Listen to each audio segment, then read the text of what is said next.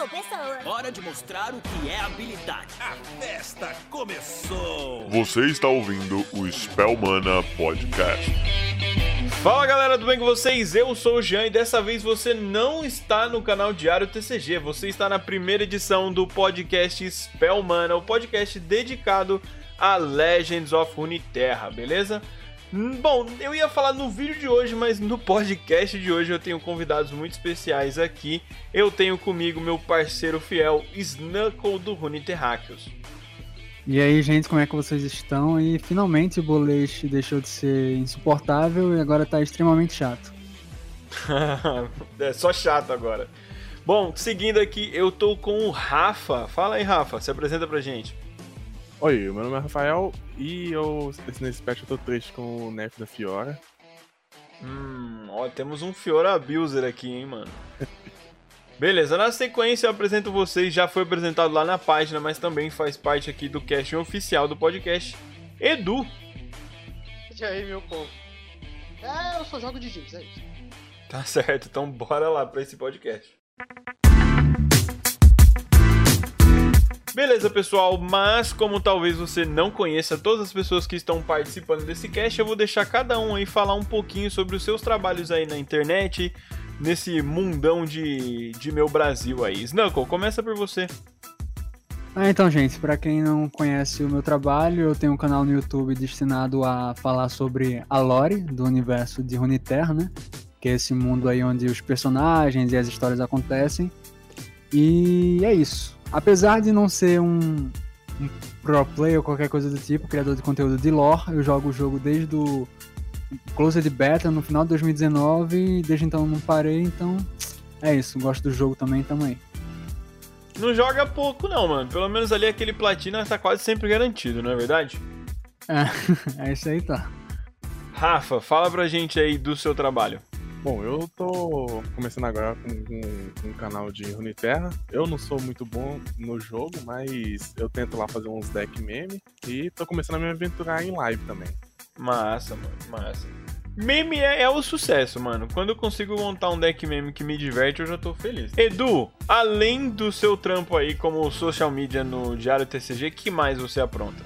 Cara, eu tô tentando a vida de artista digital e tá lá no Instagram. O arroba vai estar, tá, não sei se o Jean vai colocar aí no comentário também, sim. qual caso eu coloco. E talvez no futuro longínquo eu faça um canal de Runeterra, eu ainda não sei. Mas tamo aí. Possibilidade. Bom, esse aqui também é o espaço se você quiser patrocinar a gente aqui nesse podcast. E aí você vai ver a sua marca neste espaço.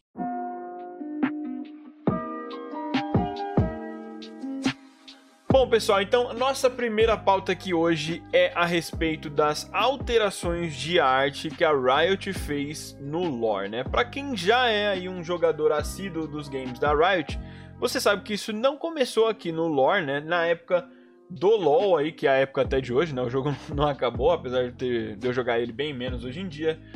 A Riot vira e mexe sofre algumas acusações, algumas reclamações nas redes sociais, aí Twitter da vida, porque ah, determinado campeão tá muito sexualizado, porque os campeões são muito padrãozinho. Snuckle aí sabe toda aquela treta de tipo, cadê os monstros do LoL, né? Uhum. E aí, claro que isso também ia rolar com o lore, né? E aí a gente teve no ano passado uma reclamação grande sobre as artes da Lulu, né? Que ela não estava condizente com a personagem, né? E a gente sabe que para penetrar diversos mercados a Riot precisa se adequar à questão de aparência das cartas, então às vezes a campeã tem mais ou menos roupa em alguns países, somem as caveiras, somem aí o- os, os satanases, né? Acho que até o, o trash muda bastante, se eu não me engano, quando vai pra China, né? O Trash versão japonesa é bem esquisito, é bem diferente, cara. É outra coisa, né? É outra coisa. né? É Ou outra a, coisa. a parte de onde seria o rosto, né? Que tem aquela parada meio de uma caveira, assim, é bem diferente. É uma Praticamente névoa, todas né? as Uma artes- névoa. Praticamente É. todas as artes das Ilhas das Sombras usam um capacete, porque quase todos são caveiras e mortos-vivos. Isso. Ilha das Sombras é uma região completamente diferente na Ásia, né, mano? É, eu não sei, tipo, como é que eles contam a, a história do jogo lá, né? Porque Se não tem Verdade. nada do que tem nas artes, então, sei lá, não vai fazer muito sentido às vezes. Essa questão da alteração das artes do Legends of Runeterra especificamente, é isso não vem só do lore, né? Tipo, já é uma parada que acontece no LoL.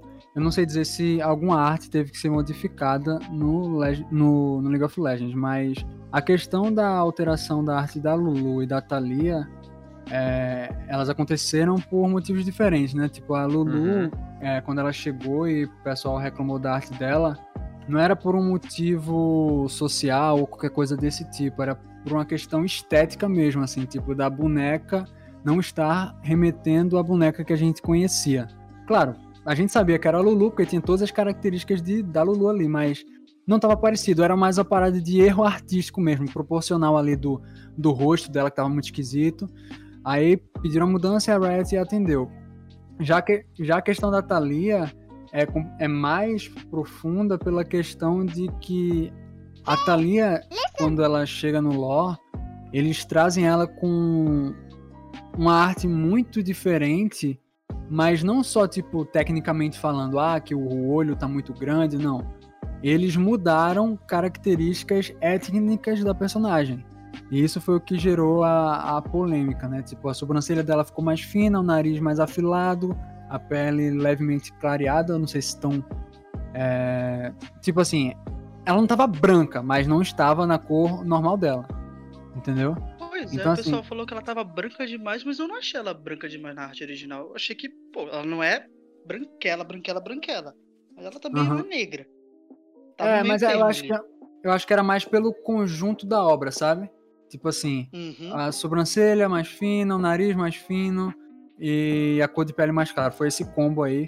E a Thalia realmente, ela chegou, tipo, quando você olha a Splash antiga, né, que já mudou, e você olha a Thalia a Splash Art do League of Legends, tipo, você percebe que são o mesmo personagem, mas você vê clara diferença no rosto da personagem. A Thalia, quando chegou no LoL, ela, no lore, ela tá parecendo uma personagem da Disney, assim, sabe? Toda bonitinha, no sentido estético que a Disney coloca, né, nas bonecas dela e tudo mais. E por isso que gerou a polêmica. E, na minha opinião, tem que reclamar mesmo, porque se deixar, tipo assim, a gente sabe que a Riot, ela tenta encaixar, hoje em dia, principalmente, os personagens dela é, em modelos estéticos que agradam é, a um certo tipo de público. E eu acho que, tipo, a comunidade, quando vê alguma coisa dessa sendo feita, porque se a gente, tipo, deixasse passar, a Riot ia continuar fazendo isso, mais e mais, até chegar ao ponto em que, tipo, ia descaracterizar um monte de coisa dentro do, da arte do jogo e, sei lá, é escroto também, então acho que tem que reclamar mesmo. E aí, Rafa, o que, que você apontou aí pra gente? É bem isso mesmo, em comparação ao que tinha na, no League of Legends, a Thalia já lançou com. Ela tinha a sobrancelha maior, o nariz mais redondinho. Mas quando chegou no, no lore, ela veio já mais com o rosto mais fino, se eu posso falar assim. E a Riot já costuma fazer bastante isso. Quem joga LoL sabe que no lançamento da Samira, nas artes promocionais dela, que, que saíram, ela era praticamente branca, quase. Uhum, eu lembro. Costuma fazer muito isso. Edu? Cara, eu tive que pesquisar aqui porque eu não sou. Eu nunca joguei LOL de PC, pra falar a verdade. Já tentaram me trazer pro LOL de PC, mas eu nunca me adequei, achei sempre difícil demais. Então eu tô vendo aqui e realmente é muito diferente da primeira arte dela, cara. Muito Sim. diferente. Muitos traços não tem nada a ver com o personagem que eles desenharam de primeira. Uhum. Como, como o Snuckles comentou aí, né? A diferença ali da, da questão da Lulu pra questão da, da Thalia realmente são. É, é um abismo aí, né, cara? Na que... E outra, os Yordle sempre teve polêmica sobre como eles eram, se eram peludos, se não eram peludos, né? E aí até teve umas animações que a gente viu um pouquinho melhor sobre isso, só que pra mim, ali na Lulu era uma questão de design. Eu não achava o design antigo tão ruim, o novo também tá ok, tá bom. Mas já na questão da Thalia, né, a gente vê, vocês pontuaram bem a questão de, de nariz, a questão aí de sobrancelha, até questão de bochecha rolou um pouco. Quando eu fiz o post no Facebook, a galera falou: Ah, mas agora a iluminação ficou zoada e tal. Eu acho que a arte segue uma boa iluminação. Ah, ali o único spot de luz que você vê que tipo recebeu bem menos iluminação do que na outra foto foi no pescoço, mas também dá pra entender que a ombreira dela cobriu ali e tal. E eu acho que o mais importante é que foi uma resposta relativamente rápida, né? A gente tá entrando agora basicamente no mês de abril e a arte já tá chegando. E o, o set foi lançado no começo de março, né? Então, numa questão de um mêsinho aí, a Riot já ouviu a comunidade a respeito dessa reclamação e já fez a alteração. É, Eu acho que esse é um bom caminho pro lore. Espero que também ela siga esse caminho em Valorant, em, no LoL ou qualquer outro jogo que ela aconteça esse tipo de coisa. Porque a, a representatividade é sempre muito importante, né? É, é legal pra gente que já é mais velho, mas para as crianças que vão ter acesso aos jogos, elas verem um herói aí, né? Não é bem a definição de herói clássico aí, Marvel, DC, mas ver uma heroína aí, a tecelã de pedras, né? Para uma criança que tem aí descendências é, muçulmanas, marroquinas, aí, turcas, enfim, ali da região do Mediterrâneo. Pô, de- deve ser importante ver essa representação, né? De ver um herói que seja parecido com ela, né? Exatamente. É uma parada que, tipo, até adulto gosta. A gente, quando vê bra- um personagem brasileiro em qualquer game, fica, ah, é brasileiro. Pô, criança vai adorar. Sim, e tipo assim, é...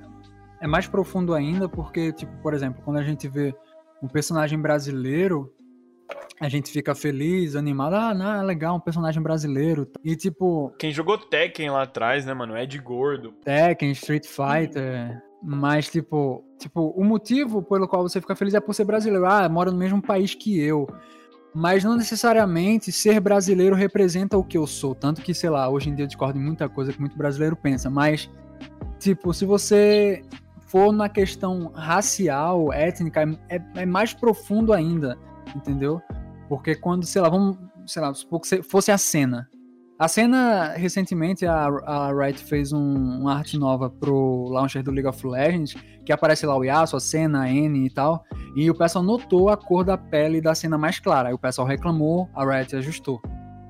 Tipo assim, quando uma criança, não precisa nem ser criança, uma pessoa negra vê a cena, vê o Lucian, vê esses personagens, ela se sente, o Echo, ela se sente representada, sabe? Tipo, é a mesma sensação que a gente, como brasileiro, vê um personagem brasileiro em alguma coisa, sendo bem representado, e aquela sentimento de tipo. De felicidade, alguma, sei lá, satisfação. Só que mais profundo ainda, porque ser negro representa quem ela é. É a cor da pele dela, tá ligado?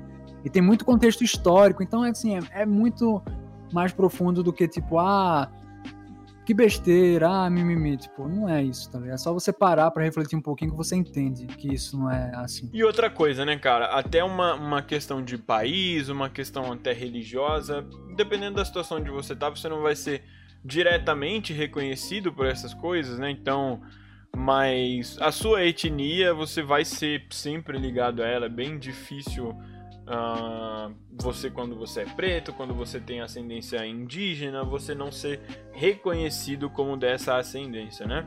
Uma questão de sotaque também é importante, né? A gente vive num Brasil aí que tem um bilhão de sotaques diferentes, né? E é interessante também a gente ver a, a própria expressão. Eu vejo que a Riot faz bastante isso no Valorant, né? No LoL, eu não, no LoL eu não tenho reparado tanto, mas no Valorant, como cada personagem é de um país, eu sei que tem um agente russo, aí ele tem um sotaque mais assim e tal. Isso Uma também baiana. acontece. É, então. Isso acontece bastante no, nos outros jogos também, mas acho que no Valorant está até bem marcado. Bom, alguém quer acrescentar alguma coisa extra aí sobre essa pauta? A gente vai para o próximo. Não, é isso mesmo. É, tipo, pra mim, pelo menos, é isso mesmo. Eu acho que tem que cobrar mesmo. Quando perceber alguma coisa meio troncha, diferente, você tem que cobrar, porque a Riot, ela fica cometendo esses erros. Eu não sei se é proposital ou se são só erros mesmo. O cara foi pintar a cor da pele da personagem, escolheu uma cor mais clara e, tipo, não comparou pra ver e tal. Não sei se é de má fé ou se não é. Mas, assim, tem que cobrar, porque senão os erros vão ser mais frequentes e a Riot não vai tomar cuidado das próximas vezes e daqui a pouco é, vai ser frequente, e, enfim, é escroto isso. Tem sempre que dar aquele puxão de orelha na Riot pra ela acertar a cor certa. Exatamente, eu tô comprando passe pra tu fazer o negócio direito. Exato. Bom, e por mais monstros no LoL, né? Acho que a gente cabe aqui a gente falar um pouquinho sobre isso, né, Márcio? Ah, mas isso aí eu já desisti de Nossa, que protestar, saudade. Isso aí eu já desisti. O mesmo. Ramos é o único monstro que eu consigo sentir. Como é que é? Como é? Empatia. O resto. Ah, cara, Nossa, Rek'Sai, mano. Eu adoro a Rek'Sai, tá ligado? Hoje em dia eu Cara, torço. Nossa. Hoje em dia eu torço pra que personagens saiam mais no lore do que no LoL, velho. Porque no LoL eu não espero muita Hum. coisa mais, não. No LoL existe também. É muito É difícil brabo. trazer campeão monstro, porque ele não. Campeão monstro ele não gera identificação pra pessoa. É, tipo, Ah, ele. Da Riot não faz skin. É isso, por isso que eles não fazem. É, mas É, a não Riot vende. podia... É, no final das contas é uma questão de vender. Não vende, Sim. tipo. Exato, exato. Não vende Ó. e não vai fazer. Mas o Godzilla não vende? Ah, mas aí. Ah, porra. O King Kong não vende? Mas é uma forma diferente, um filme e uma skin, pô. Ó, eu posso meio falar. Pode não fazer muito sentido o que eu tô falando, mas é que tem. Quando você vê um monstro, você, você acha ele interessante, você quer ver ele, mas você não quer ser ele. Sim. No LoL. Dinossauros não vendem a rodo? Eu, mas eu acho que é diferente, pô. É tipo assim, um filme do Volibear e do Orne se matando na porrada, todo mundo ia querer ver. Já Aham. comprar uma skin é diferente, tá ligado? Pô, é o Renekton e o Kong, é o que a Riot precisa, né, mano? É. Então, beleza, vamos pra próxima pauta.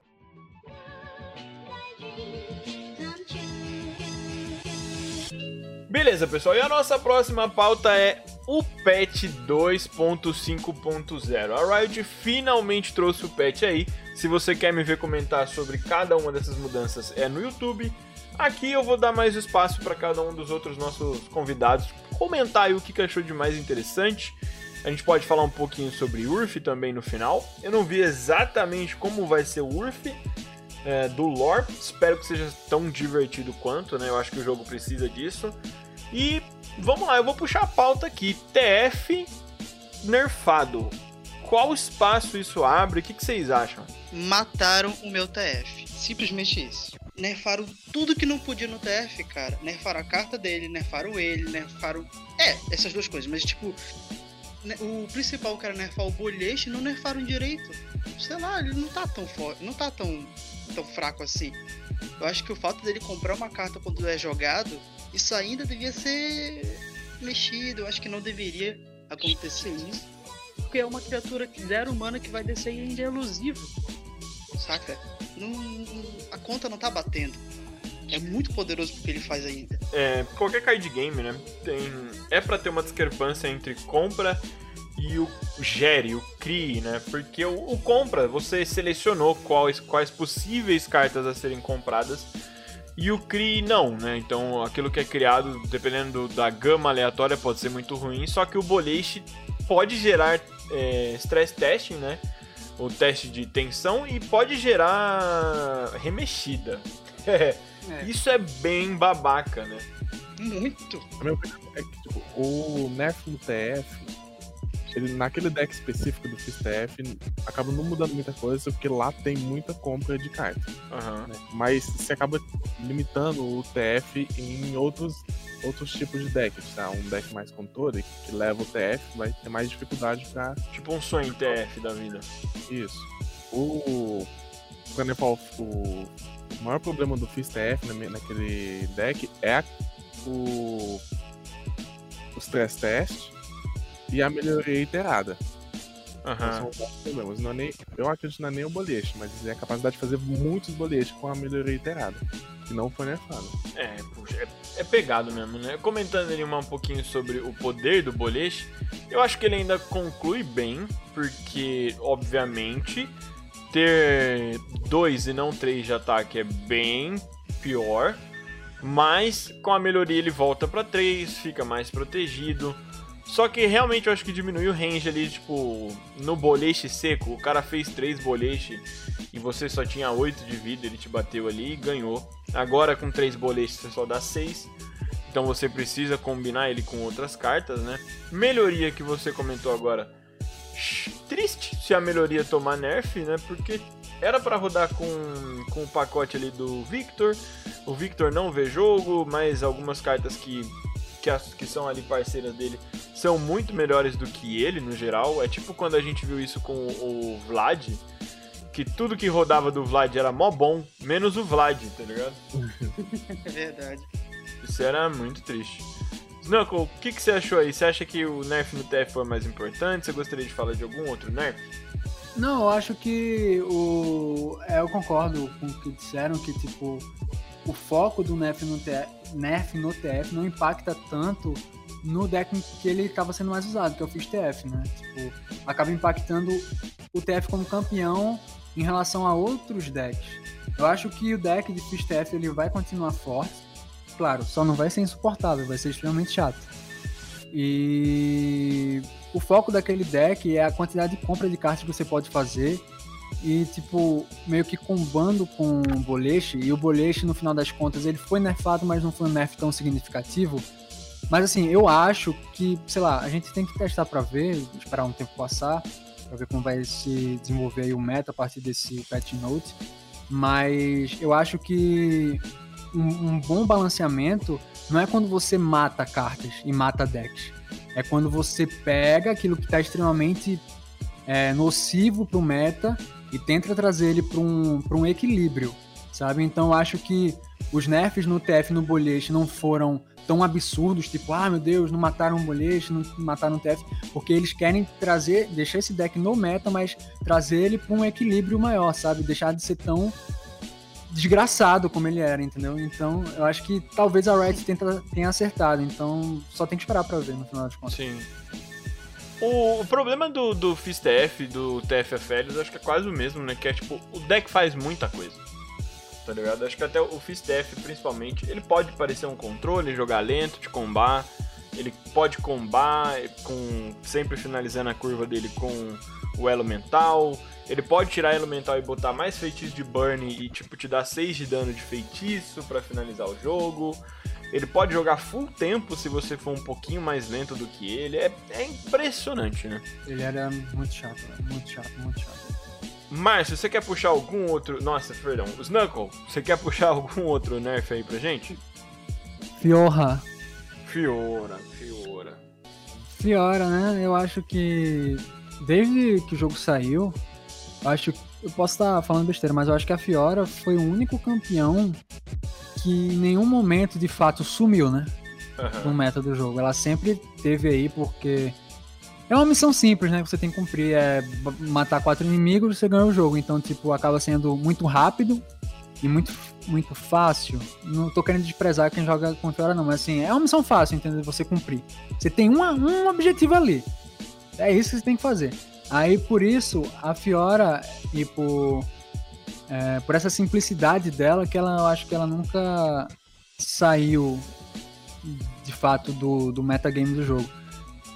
Talvez com esse nerf de agora ela desapareça por um tempo, porque para mim a questão da Fiora era assim, pelo menos o que eu percebia jogando contra esses decks, né?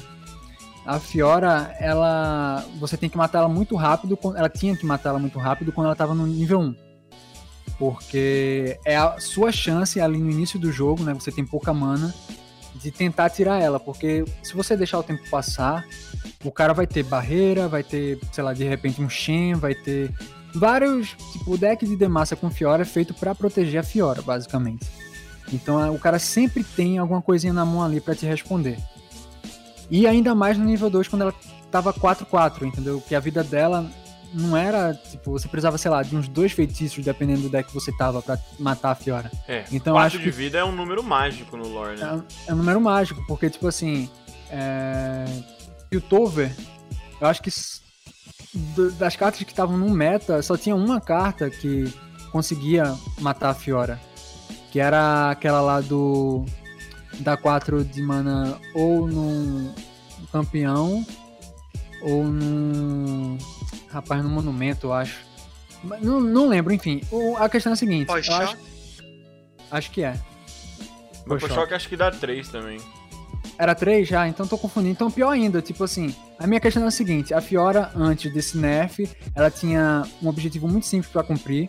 No início do jogo você não tem mana para lidar é, com ela de forma efetiva. Ela vai ter sempre resposta com barreira, com qualquer outra coisa desse tipo. E no nível 2 ficava mais difícil ainda, porque você tinha basicamente dois rounds ali para tentar matar ela, e ela sempre com resposta, e você não tem mana suficiente para dar dois feitiços nela. Então, quando você reduz a vida dela para 3 no nível 2, você dá mais oportunidade para se responder.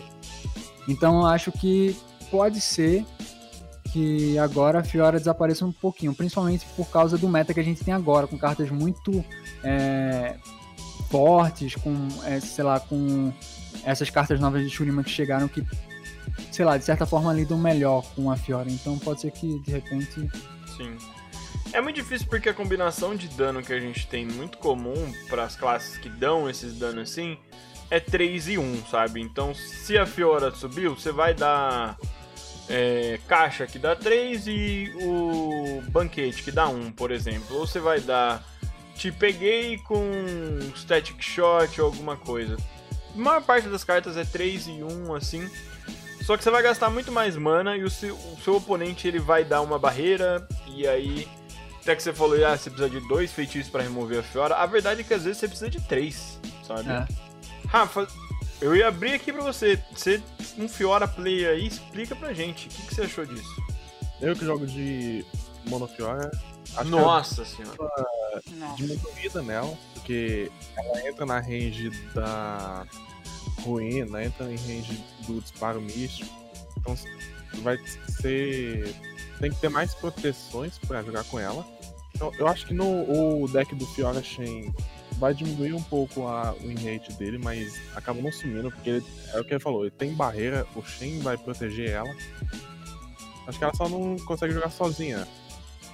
Porque com, com 3, 3 de vida, você podia puxar uma aranha, mata ela, que ela ficava 2, 3, 3 2 ainda. Você acaba não podendo fazer isso, vai ter que jogar com ela mais alguma coisa. Eu, eu acho que a gente vai ter um meta bem difícil. Que a minha previsão é que Ilha das Sombras e Freyord vão dominar o próximo meta, tá ligado? Pode ser. Edu, e aí? Tá feliz com a morte da Fiora? Fica mais fácil pra você jogar de Jinx? Cara, assim, eu tô um pouco parado de Jinx. Eu Aham. tô tentando usar o deck diferente. Eu tô gostando muito do deck de Shivana, full Shivana. Hum, E cara, eu nunca tive problema com a Fiora depois que eu comecei a usar o deck de Shivana. Nunca. Porque é muita remoção, muito controle. É, não dá tempo da não dá tempo da Fiora desenvolver. Agora, o que eu acho que devia ser certo é aumentar só um de mana da Fiora. Deixar a vida dela como tá e trocar ela de curva de mana, deixar ela 4 mana. ela ser um Tipo- 4-3-3. É, pode ser, É, porque aí você daria mais tempo pro oponente ter alguma resposta também, né? Uhum. Exatamente. Evitaria de a Fiora descer muito cedo e começar a upar muito cedo, porque a Fiora desce e já mata alguém, geralmente, né? Sim. Então ela já Uhum. tá meio caminho andado ali. Descer turno 3, pro que ela faz, é muito potente, cara. Acho que ela Sim. devia descer turno 4. Seria um pouco mais justo. Eu que adoro as estratégias que são desça o seu oponente no soco até o final, fico feliz. Eu realmente. Porque tem algum- alguns decks que a gente enfrenta que a gente pensa em, tá, eu preciso. Se eu tô de agro, eu tenho que ganhar desse cara antes que ele faça X coisa. Só que o antes que ele faça X coisa contra a Fiora Shen ou contra o Mono Fiora é muito cedo, gente. É no turno 3, já tá ali o win condition pra o cara lidar, sabe? Pois é, cara. Não tem como revidar uma Fiora turno 3 com 3 mana de feitiço. Ele vai descer barreira e pronto, acabou. Bom, vamos pro, pro próximo tópico aqui que eu quero puxar. Vamos falar de TF. E aí, as armas custam 3 agora. Ele já tinha feito tomado o mesmo caminho aí dos dois de vida, né? E o templo velado agora também não dá mais vida. A Riot também TF. meio que vendo que. caso- O TF não, o Aphelios. Mas é. O... É que eles rodam tão junto que o meu pesadelo fica grudado um no outro. Pra mim tava. Esses dois campeões tava igual o Chris e Greg já. A Riot tá vendo que essa história de monumento da vida pra campeão não é roubado, né? Pra campeão não, pra personagem é roubado. Ela tirou a vida do, da praça e agora tirou a vida do templo também, né? Sim. Eu, sinceramente, eu acho que foi um bom. Rapaz, eu não sei se foi muito legal essa parada que fizeram com as armas do Ofélios, não, sendo bem sincero. É muita mana, velho. Vocês não acham, não? É eu achava mana. que. Eu achava que ela- essas cartas elas custavam dois. A a Riot até falou um pouco disso. Porque elas eram. é, tipo, como elas não são. Você não pode colocá-las no deck. O meio que o drawback é você tem que ter o Aphelios e tem que jogar ele antes. Então o Aphelios vai te dar acesso a cartas que elas têm valor mais forte do que cartas que você pode colocar só no seu deck. O Calibrum era melhor que o Mystic Shot, sabe? Agora o Calibrum é provavelmente bem pior que o Mystic Shot. É, A Severum, ela é pior. Acho que Freyord tem coisas que dão um roubo de vida, né?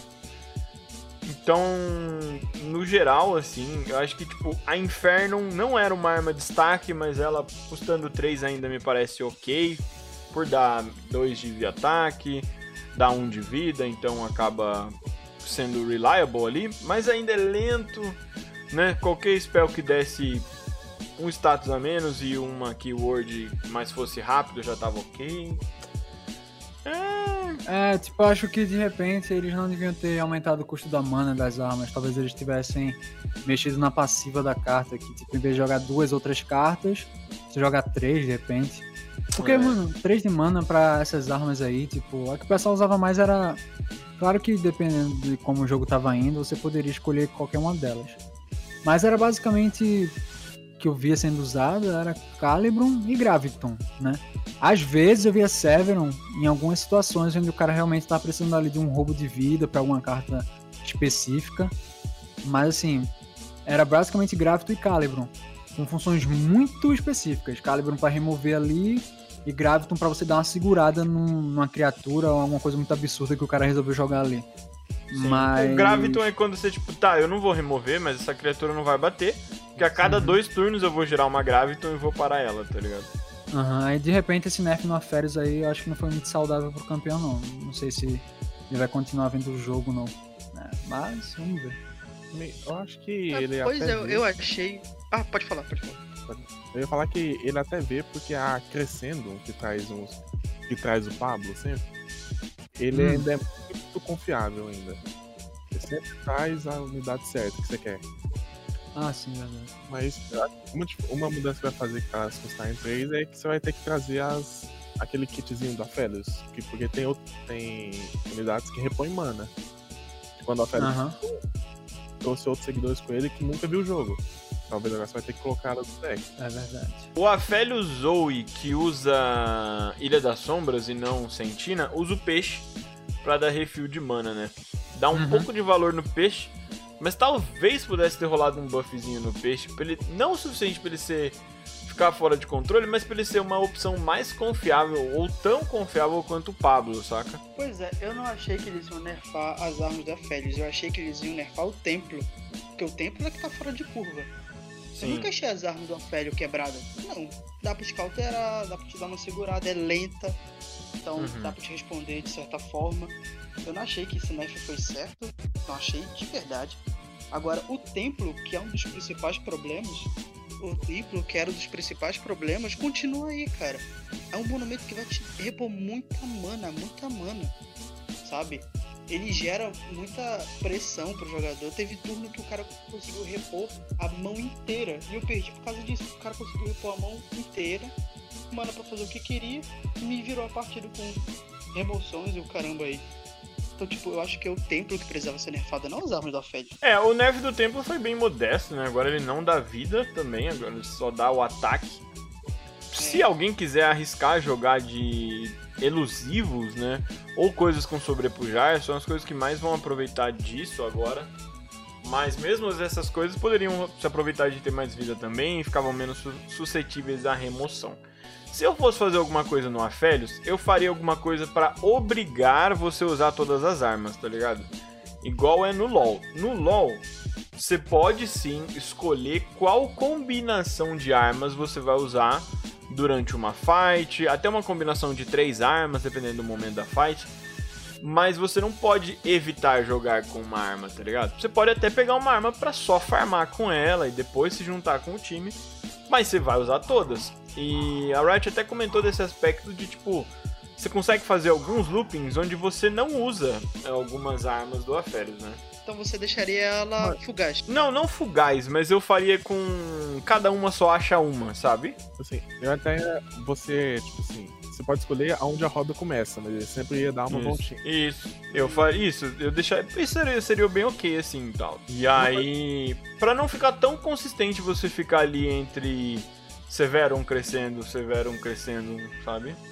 Uma coisa que eu achei que ficou meio fora de sentido é que o, assim, o flavor do Templo Velado é que ele te daria uma. uma ah, o custo da arma. Não teria o custo da arma. Era assim, Aham. ele refila É. mana. Agora, as armas custam 3, ele refila 2 mana, vai meio fora de sentido, eu acho. Levando esse flavor em consideração, o que, que vocês acham se a mana que ele refilasse fosse de feitiço só? Isso ficaria muito, Muito mais. específico. Eu acho que isso seria mais equilibrado. É, A gente já aprendeu que tudo que é equilibrado no lore não vê jogo. Tem É. que ser quebrado. Não, mas isso é, isso é pra card game, tá ligado? Isso é Pois pra é, card mas eu game. acho, eu acho que não ia funcionar. Porque, tipo, o pessoal quer mana pra jogar, sei lá, lacaio pra poder defender ou coisas Uhum. muito específicas de repor a mana de feitiço. Ia, nossa, ia parar muito o tempo. Pra mim, os vencedores desse patch vão ser Lissandra Trundle, tá? Porque o deck é muito forte, principalmente o deck que é voltado pro combo, pra você baixa o Trundle, controla, controla a mesa. Tem... Nossa, eu mesmo já fui pego de surpresa, que eu não tava entendendo como que o cara ia jogar.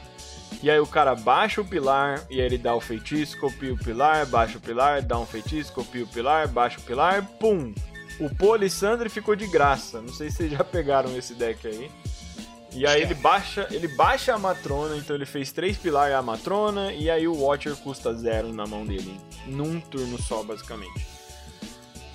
Esse deck é para mim um dos grandes vencedores, porque tudo que era mais forte do que ele foi nerfado, então Fiora era ok contra ele, Fistef era ok contra ele, e o TF, a, o Aphelios alguma coisa também era bom contra ele.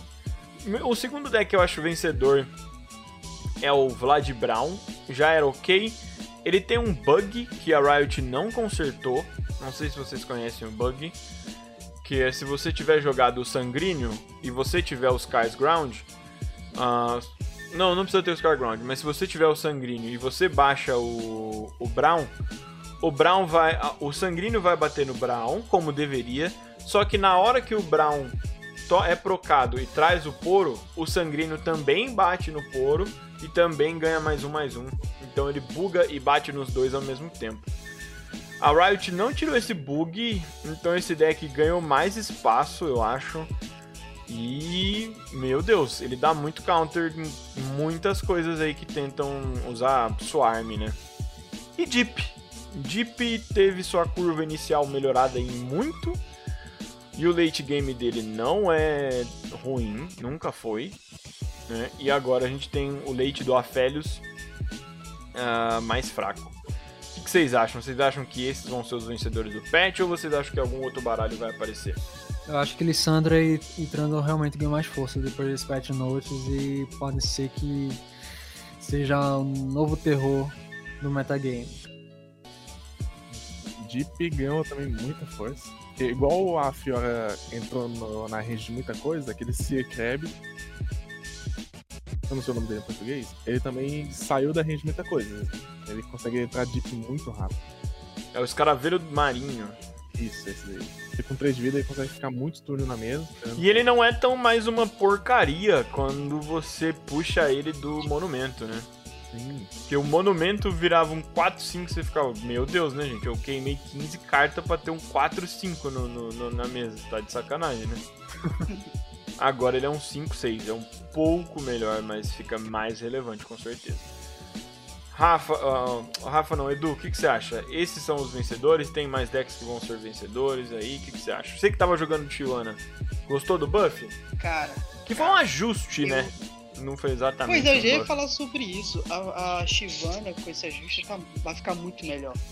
Porque, tipo, às vezes demora muito pra tilpar a Shivana, porque o cara stuna ou mata o teu. o, o oponente que tem a, a bater.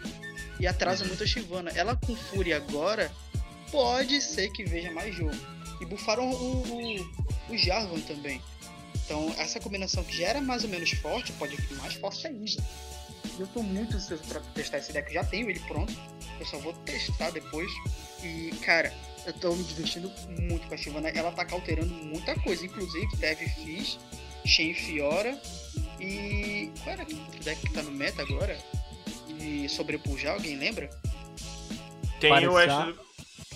Tem o de Renekton e tem É o que o- usa Nox. É o. Putz, grila, velho. É o que tem o Renekton, Sejuani? Sejuani. Eu- Isso. é. Eu Mano, gosto esse desse deck ele porque a- cautera muito. Eu gosto desse deck porque aquela menina de Shurima, aquilo lá é um campeão, gente. Aquilo lá é um campeão. 5 mana 6, 4. A 5 mana 6, 4, escudo de feitiço, sobrepujar. Cara, é, é, é status fora da curva e com dois, duas keywords, gente. What the Mas não fuck, tem ser mais Darius ainda.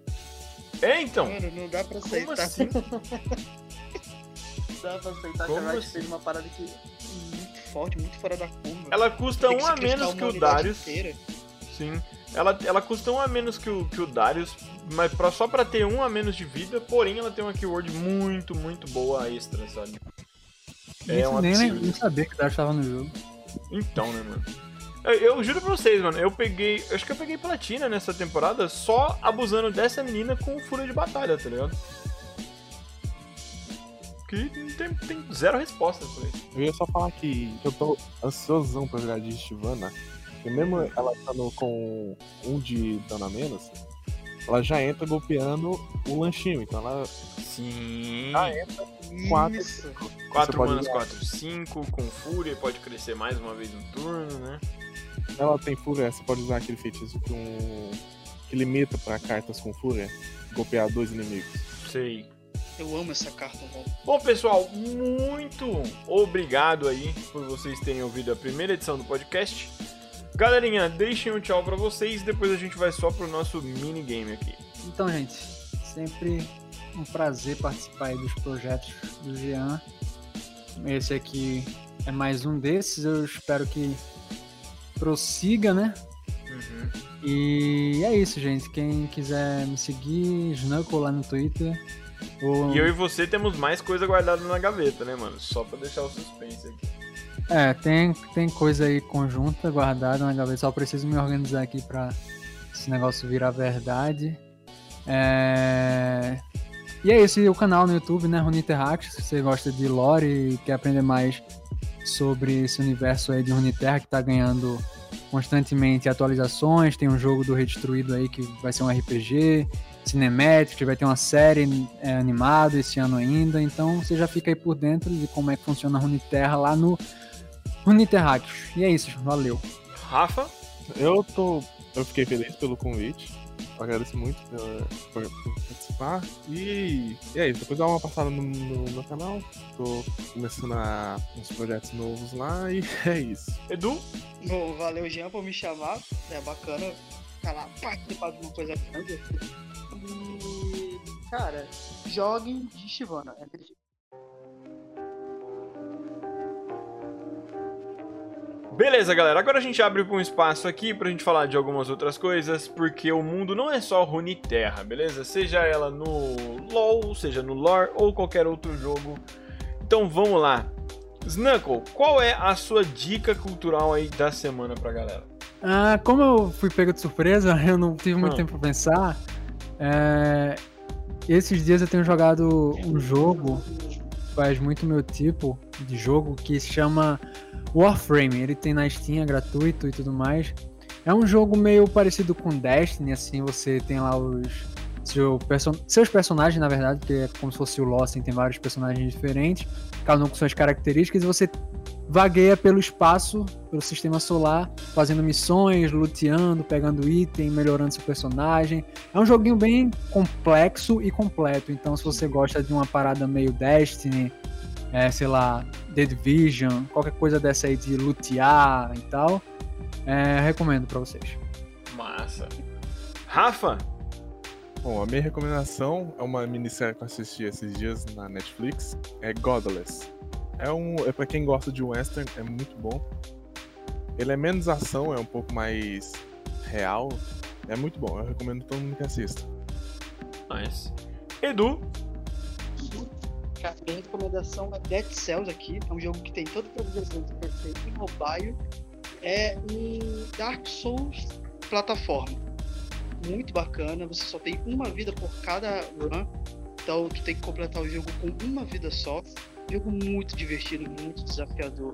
entendi. Funciona muito bem tanto no celular. Oi? É um roguelike. Exato. Funciona muito bem até no celular, no videogame, essas coisas tudo. Mano, é muito bom. Jogue. Beleza. Cara, a minha dica cultural é Falcão e o Soldado Invernal. Mano, que série da hora.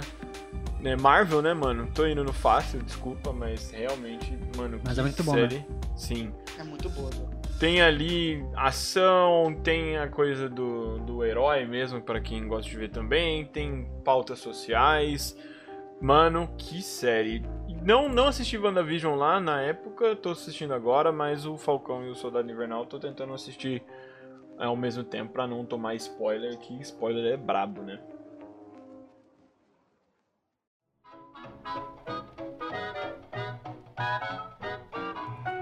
Beleza, pessoal. Agora nós vamos jogar um minigamezinho e vamos aqui colocar aqui, eu vou colocar pro pessoal aqui. Não tô forçando ninguém, não tô obrigando ninguém. Como é que vai funcionar?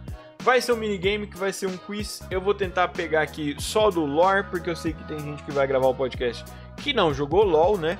E aí, ah, no final de uma temporada, eu vou definindo se vai ser seis meses, se vai ser um ano. A pior pontuação aí dos jogadores vai ter que pagar uma prenda que pode ser escolhido pela comunidade, beleza? Vocês podem inclusive criar uma prenda diferente para cada pessoa. Se eu perder a prenda é uma coisa, se o Snuckle perder a gente quer que ele faça isso, por aí vai. E o ganhador, eu vou botar algumas moedas no meu bolso e quem sabe se a comunidade quiser botar algumas moedas também, aí o cara leva na, as moedas aí. Eu não jogo, eu sou o apresentador, pra eu não roubar, né? Porque eu vou saber qual vai ser a pergunta do quiz. E pra cada edição a gente vai ter três perguntinhas. Todo mundo aceitou? Vamos que vamos. Então, dentro. Vamos. Então, beleza. Então, eu vou definir a ordem da seguinte maneira: primeiro vai ser o Snuckle, o segundo vai ser o Rafa, terceiro o Edu, beleza? Safe. Então vamos lá. O primeiro vai ser mais tranquilo, que vai ser o seguinte: Quantas cartas tem na mão do TF na arte 1 dele? Ah. É. Snuckle, quantas cartas? Peraí. Não, não pode olhar assim- no jogo, hein? Não, não, tá safe, agora não. Caramba, velho. Na mão dele é muita carta, velho. Não, vamos pegar só as que não que tá no bolinho, tá ligado? Mas a que tá caindo ali. Ah, tá, sei lá, eu acho que. Sete? Próximo, Rafa. Oi. Ah, o meu palpite são oito cartas. Hum, É um beleza. Edu, Cara, eu chuto 5, não sei. beleza. E o número correto é 9. Quando Nossa. chega no bolinho ali das cartas do TF, ficam todas amarelas, a gente não consegue ver mais a cor. Mas a gente consegue ver a cor de 9 cartas, né? Então são três é, trincas aí que ele joga, né? Tanto que a galera tava comentando que subir o draw, o, o draw dele pra 9 faz flavor agora com a arte, tá ligado? Aham. Nossa, mas tu foi buscar essa aí no detalhe mesmo, velho. Ah, é pra ser difícil, mano. Eu quero ferrar vocês. Então tá, beleza. A, a última aqui, a última estratégia tem uma, uma parada bônus, beleza? Então vamos lá. Quantos poros tem na arte do pastor de poros? É, primeiro e segundo responde, que nem na outra vez. É. Snuckle. Ah, pastor de posto. Deixa eu só ilustrar na minha cabeça assim, pra eu relembrar. Sei lá, velho. Esse aqui, quem chegar mais perto faz o ponto. Ah, porra, é puro pra cacete que eu lembro. Sei lá. 11 poros. 12. On- É, 11 poros, vai, sei lá. Beleza. Rafa. Ah, sei que tem um. Fica uma pedra atrás dele. Aí fica um montão no chão. São seis poros. Beleza. Edu. Eu. Mano, eu nunca joguei. É. Eu nunca joguei com essa cara. Acho que. sei lá, 7. Beleza, o número correto são 16 poros. Tem poro pra caramba. Quem chegou mais perto foi o Snuckle, né? Aham. Caramba, é muito Então- poro que tem essa carta. Eu lembro que eu pesei uma vez pra um vídeo e, tipo. Só por isso É. que eu acho que eu chutei tanto assim. Eu chutei 11 porque eu sabia que tinha um monte. Poro pra Essa caceta, né? velho. Eu achei que tu ia perguntar daquele que tem um bolo de poro, tá ligado? Eu falei, não é possível, Não, velho. aí, aí realmente Ah, fica.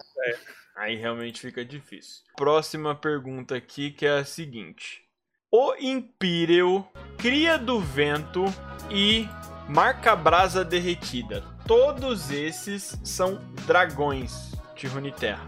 Verdadeiro ou falso, Snunko? Ah, é qual marca brasa? Empírio e Cria do Vento. Cria do vento, é, você quer de Ionia, deixa eu. Não pode ver. Não, não tô vendo. Só tô tipo. Lembrando. O Império, eu acho que é aquele. Lá. Marca brasa. Tá.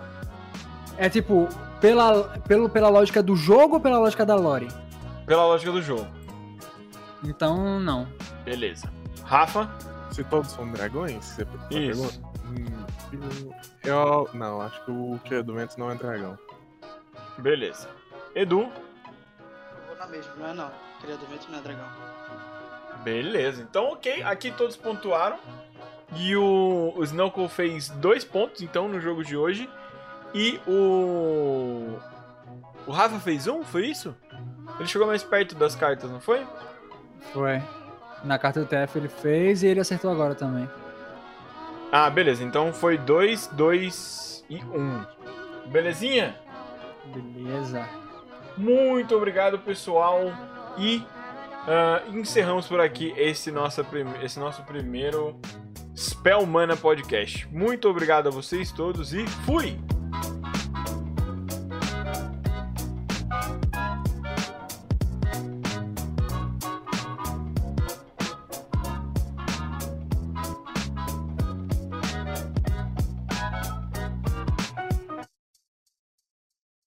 Alô? Oi, tá me ouvindo? Hum, se desconectaram, hein? Não, não sei o que aconteceu aqui. O Jean se mutou do nada. Ah, beleza. Não, não, tranquilo. o Spell Mana Podcast é um oferecimento diário TCG.